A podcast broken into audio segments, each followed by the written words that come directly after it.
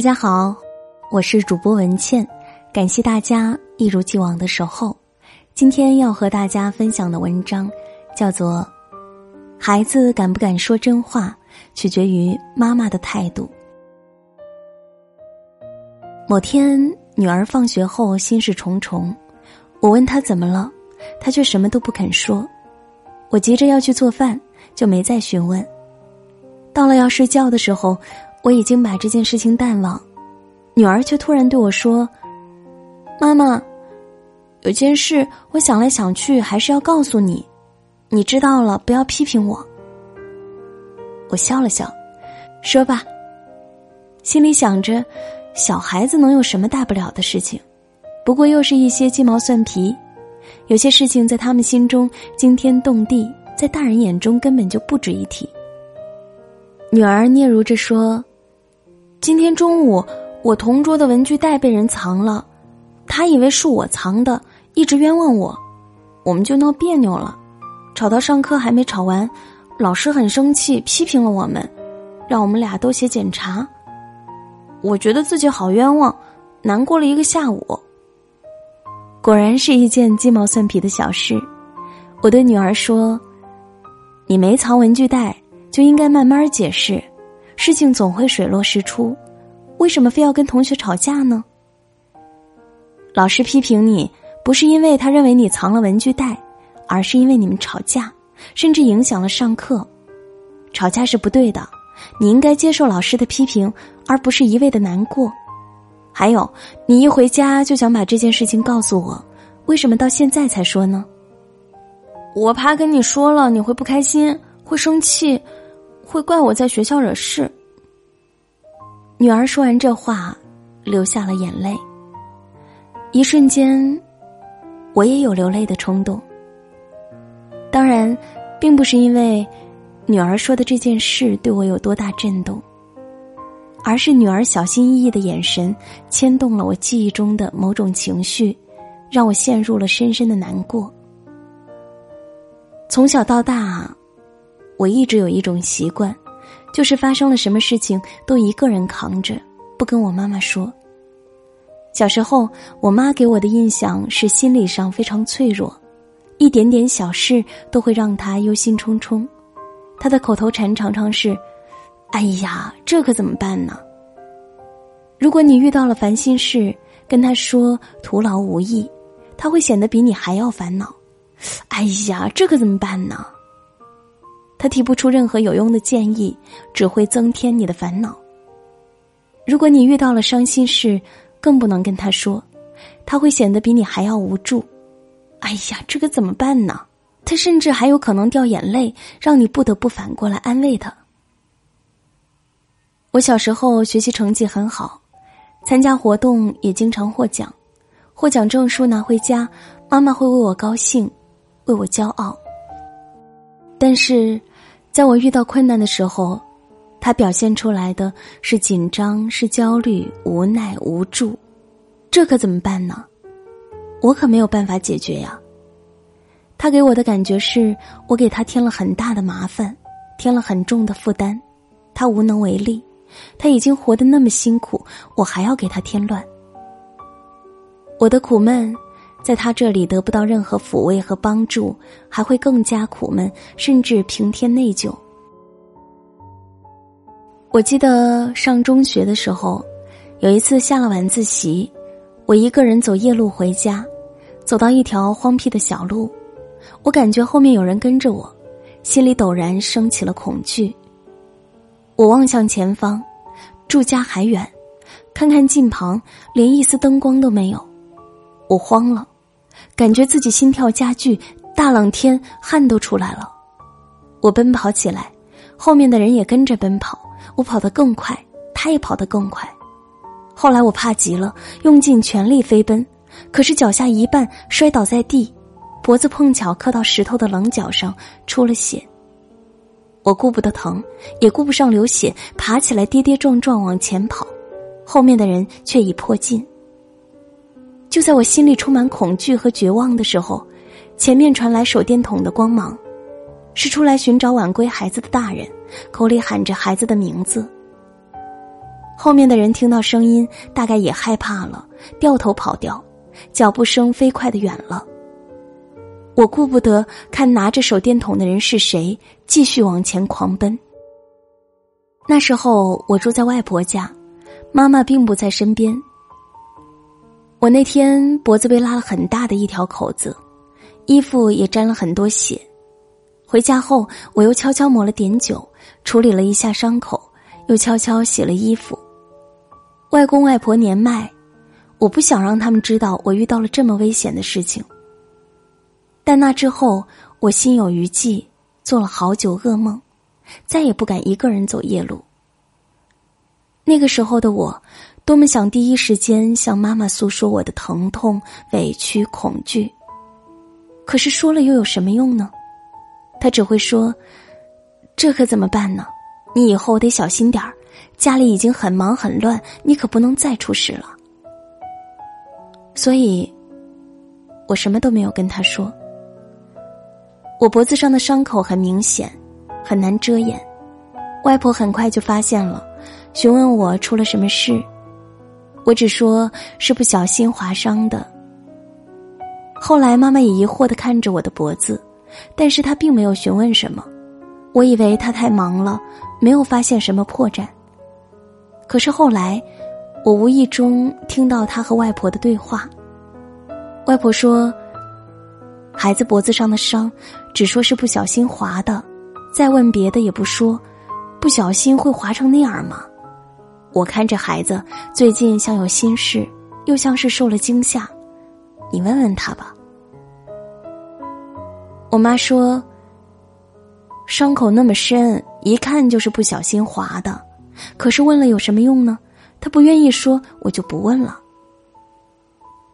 那一刻，我心中的无助弥漫成一个大大的洞，泪水从眼里流到心里。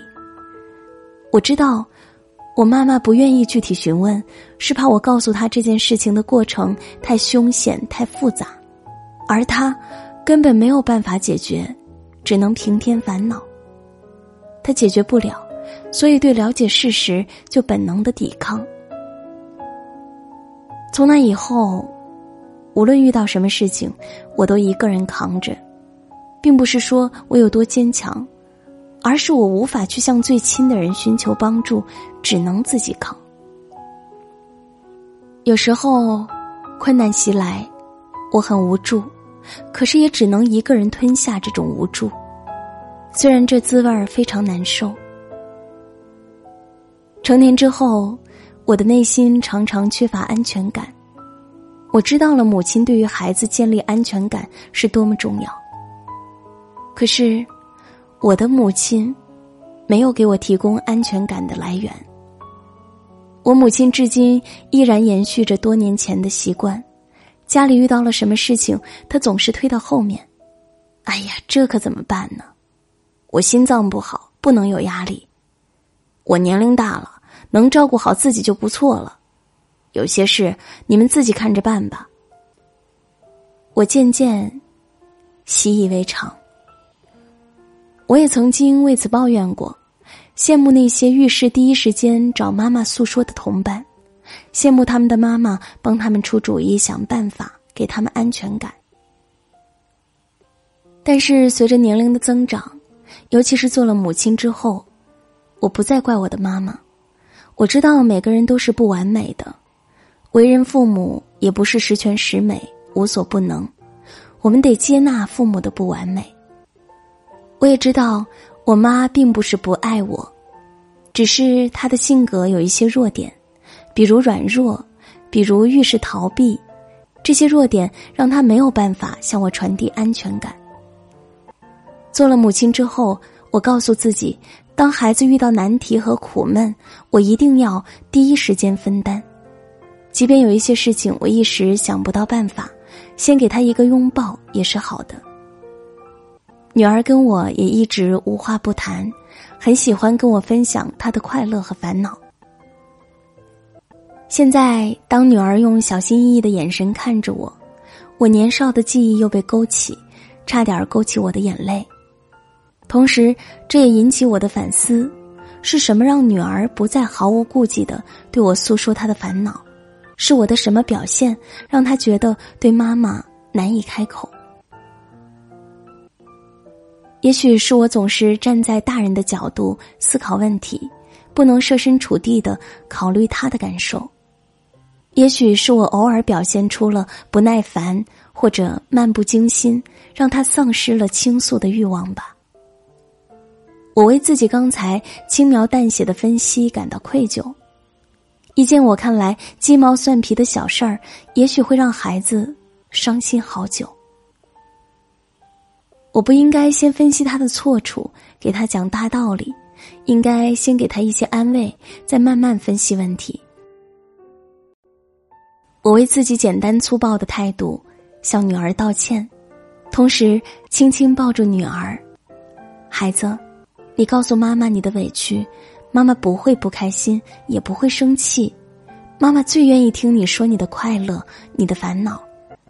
你以后有什么不开心，要第一时间告诉妈妈，好吗？女儿点点头，停止流泪。妈妈，谢谢你。谢什么呢？我在心里说，孩子。妈妈对你的爱，不仅包含成功喜悦的分享，还包含受挫后的抚慰。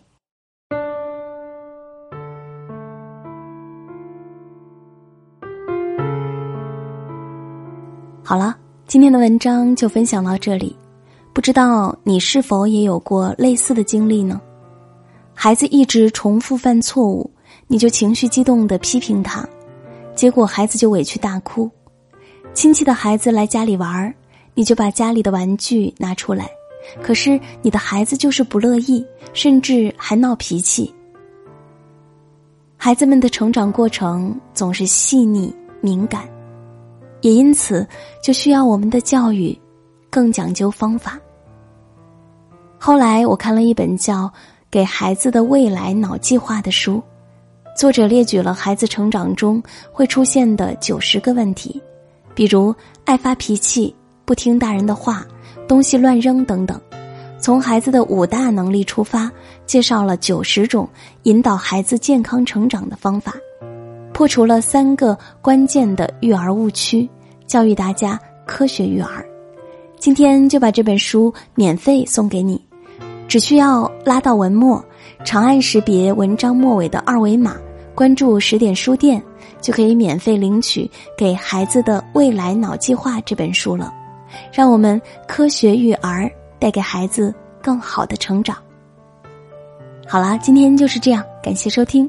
如果你喜欢我的声音，也可以关注我的个人微信公众号“今晚九点半 FM 大姐的 FM”，关注我，每天晚上睡前听文倩为你读书。我们明天见。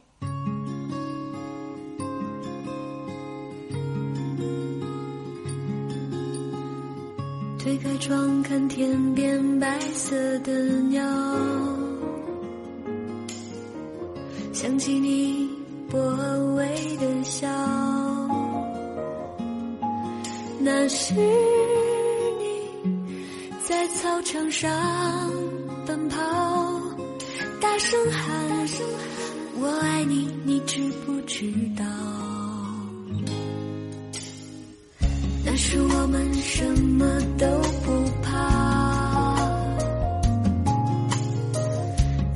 看咖啡色夕阳又要落下。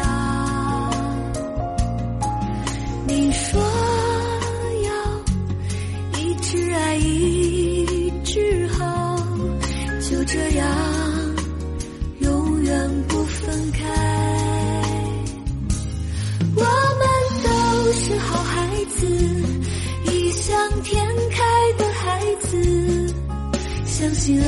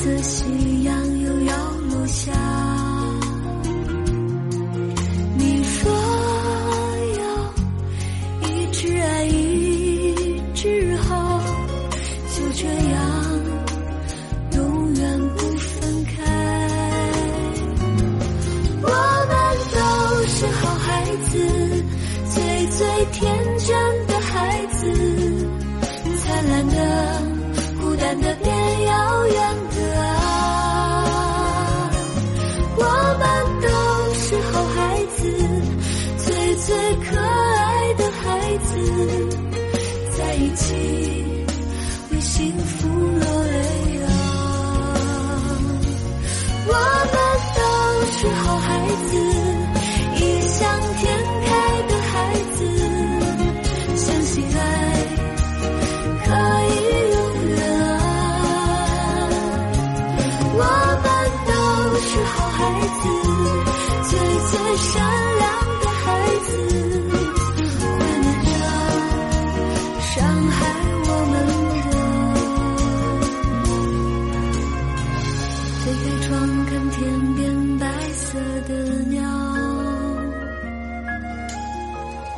想起你不微的笑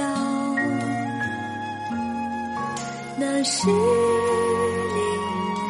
在操场上奔跑大声喊我爱你你知不知道